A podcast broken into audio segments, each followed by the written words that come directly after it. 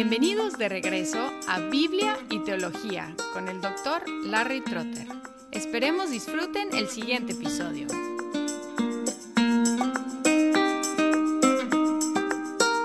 En nuestra consideración de confesiones y catecismos reformados, vamos en orden cronológico y ahora vamos a viajar a los Países Bajos. Antes de considerar la confesión belga, un poquito acerca de la reforma en los Países Bajos. Las ideas luteranas y calvinistas infiltraban los Países Bajos, Holanda y Bélgica. En esa época el área era compuesta de 17 provincias autónomas, pero unidas por un gobierno federal bastante débil. Desiderio Erasmo había publicado obras satíricas criticando la Iglesia romana, aunque él se mantuvo como parte de esa Iglesia. Un movimiento reformador dentro de la Iglesia romana, los hermanos de la vida en común prosperaba en esa región. Además, la Biblia había sido traducida en flamenco antes del nacimiento de Martín Lutero, es decir, fue un impulso católico romano de traducir la Biblia en el lenguaje del pueblo. El emperador Carlos V controló los Países Bajos durante la Reforma, siendo él originario de ahí. El sucesor de Carlos V, Felipe II, instituyó una serie de medidas que enojaron a los holandeses y los belgas. Instaló casi puros españoles como administradores, incrementó los impuestos, estacionó muchos soldados españoles en la región e instituyó la Inquisición ahí, matando miles de personas. La región que llamamos Bélgica tiene la distinción de tener los primeros dos mártires protestantes, dos monjes agustinos. El resultado de las medidas tan odiadas de Felipe II fue una guerra de independencia que duró ochenta años. A principio era todos contra los españoles, pero Felipe logró dividir a los norteños de los sureños. Después de las victorias de los españoles en el sur, los protestantes huyeron al norte. Guillermo de Orange moldeó las provincias del norte en una nación sólidamente protestante, mientras que el sur se mantuvo católico romano. La reina Elizabeth de Inglaterra envió tropas después del asesinato de Guillermo. La derrota de la Armada Española en 1588 aseguró la independencia de Holanda, la cual se logró oficialmente en 1648. El autor principal fue Guido de Bres. Él utilizó la Confesión Galicana de 1559 como su modelo. La Confesión belga fue presentada sin efecto a Felipe II con la idea de buscar tolerancia para los reformados. Empezando en 1566, la confesión fue adoptada por una serie de sínodos y se convirtió, junto con el Catecismo de Heidelberg, en símbolo doctrinal de las iglesias reformadas en los Países Bajos y en sus colonias. Guido de Bres, el autor principal, fue arrestado por sus actividades protestantes y ejecutado en 1567. En general, la confesión está organizada en una forma más lógica que la escocesa recordando que la escocesa fue escrita en una cuestión de cuatro días. La belga incluye algunos textos bíblicos dentro de las explicaciones, además de notas que incluyen textos de apoyo para las declaraciones. Igual que los otros documentos reformados, comparte las doctrinas católicas y las calvinistas. Como otros documentos reformados, se opone a algunas doctrinas romanas explícitamente, pero su tono no es muy bélico menciona por nombre a muchos herejes condenados en los concilios ecuménicos y así se alinea con la ortodoxia de la Iglesia antigua.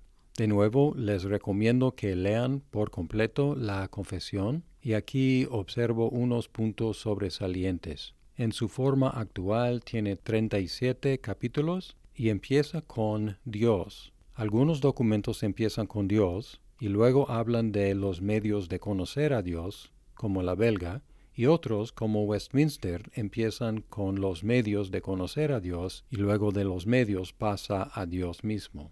Después de capítulos sobre Dios, los medios de conocer a Dios, la palabra escrita y los libros canónicos, En el capítulo 5 habla de la autoridad de la escritura. Rechaza la idea de que la Biblia dependa de la Iglesia por su autoridad y da dos evidencias de la inspiración de la Biblia, una interna y otra externa. La interna es el testimonio que da el Espíritu Santo en nuestros corazones. La externa es la prueba de la veracidad de la Biblia en el cumplimiento de cosas predichas y luego cumplidas.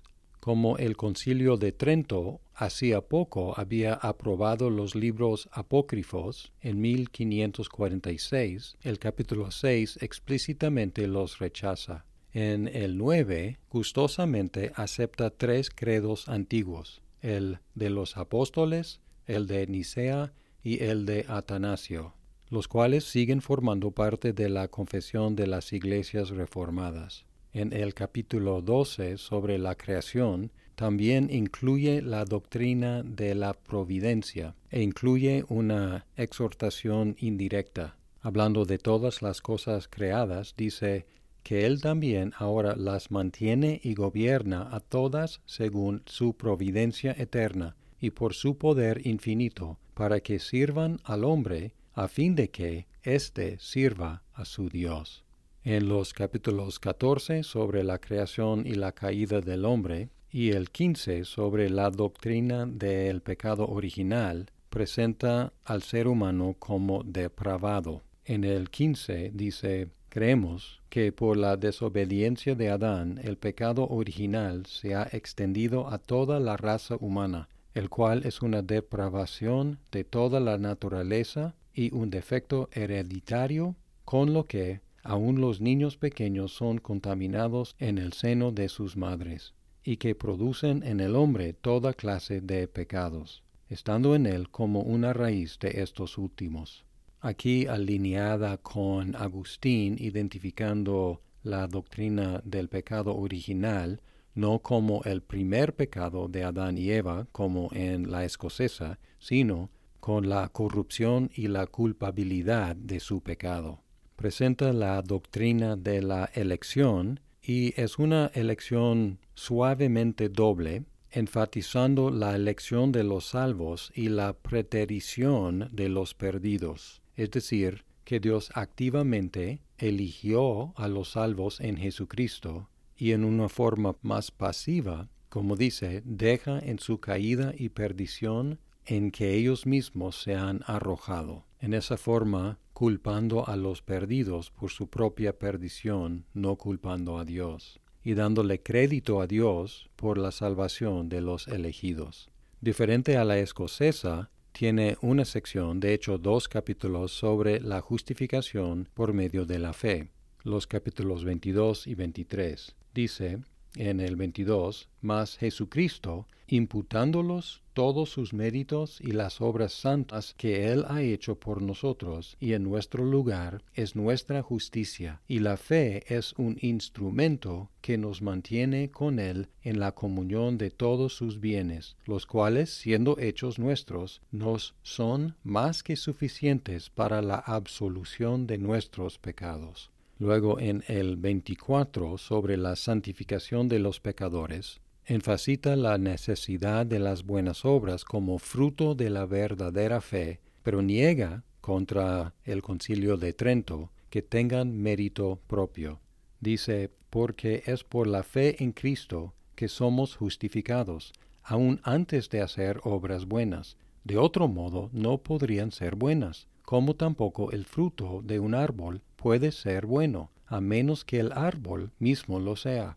Así pues, hacemos buenas obras, pero no para merecer, pues, ¿qué mereceríamos? Sí, aun por las mismas buenas obras que hacemos, estamos en deuda con Dios, y no Él con nosotros, puesto que Dios es el que en vosotros produce así el querer como el hacer por su buena voluntad un elemento que llegó a ser algo muy importante en la teología del pacto. Aquí se afirma la unidad de la Biblia en el capítulo 25 sobre el cumplimiento de la ley de Dios. Dice, creemos que las ceremonias y figuras de la ley han terminado con la venida de Cristo, y que todas las sombras han llegado a su fin, de tal modo que el uso de las mismas debe ser abolido entre los cristianos. No obstante, nos queda la verdad y la substancia de ellas en Cristo Jesús, en quien tiene su cumplimiento. Entre tanto, usamos aún sus testimonios tomados de la ley y de los profetas, para confirmarnos en el Evangelio, y también para regular nuestra vida en toda honestidad, para honor de Dios según su voluntad aquí presentando un uso positivo de la ley en la vida de los cristianos y también señalando que se cumplen tanto la ley como los profetas en Cristo. Además, como la escocesa utiliza la palabra iglesia para referirse al pueblo de Dios tanto en el Antiguo como en el Nuevo Testamento, y dice que hay una sola iglesia desde el principio del mundo. En el 27 dice, creemos y confesamos una única iglesia católica universal, la cual es una santa congregación de los verdaderos creyentes en Cristo, quienes toda su salvación la esperan en Jesucristo, siendo lavados por su sangre y santificados y sellados por el Espíritu Santo esta iglesia ha sido desde el principio del mundo y será hasta el fin, deduciéndose, según esto, que Cristo es un Rey eterno, que no puede estar sin súbditos.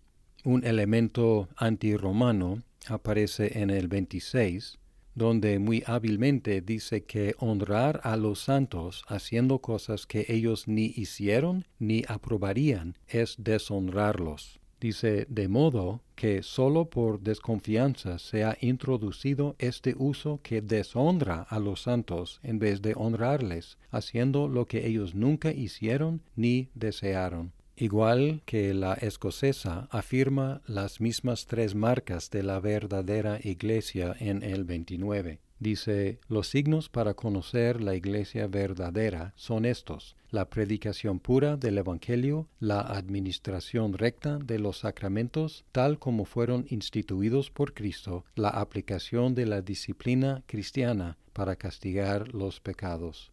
Esta confesión es explícitamente presbiteriana, presenta tres oficios eclesiásticos, los ministros o pastores, los ancianos y los diáconos. El capítulo 30 dice, creemos que esta iglesia debe ser gobernada según la dirección espiritual que nuestro Señor nos enseñó en su palabra, a saber, que debe haber ministros o pastores para predicar la palabra de Dios y para administrar los sacramentos, que también haya ancianos y diáconos para formar juntamente con los pastores el consejo de la iglesia y en el 31 dice, creemos que los ministros de la palabra de Dios, ancianos y diáconos, deben ser elegidos para sus oficios por elección de la Iglesia. Aquí presentando una combinación de presbiterianismo y congregacionalismo que encontramos en las iglesias reformadas y presbiterianas hasta la fecha. Oficiales,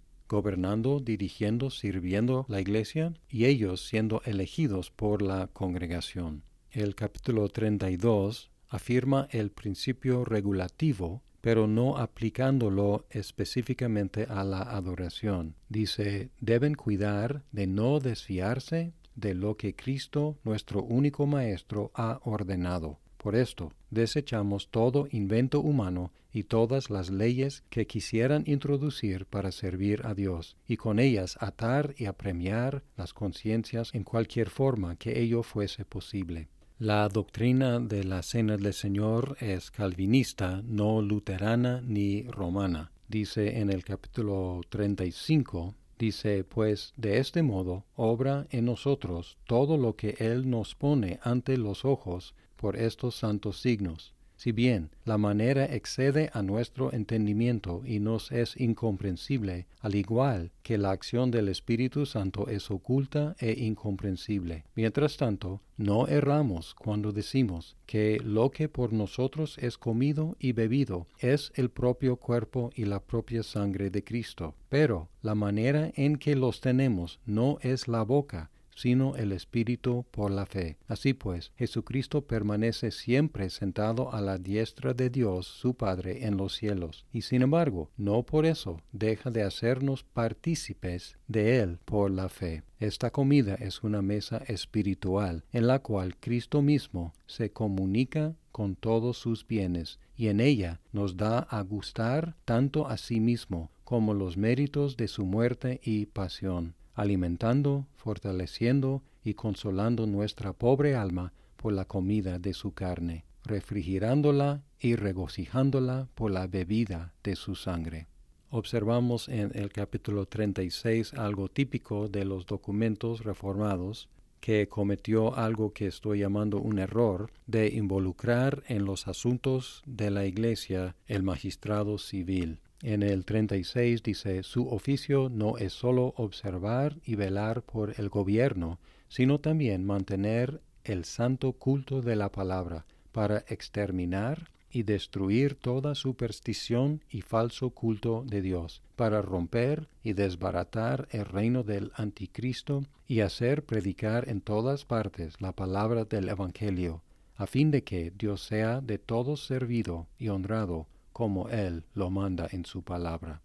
Pues espero que con esta prueba de algunos puntos sobresalientes de la confesión belga, que se animen a leerla toda en la opinión de Philip Schaff, un experto en cuestiones de credos, confesiones y catecismos, la confesión belga es, en sus palabras, en general, la mejor declaración simbólica del sistema doctrinal calvinista, con la excepción de la confesión de Westminster.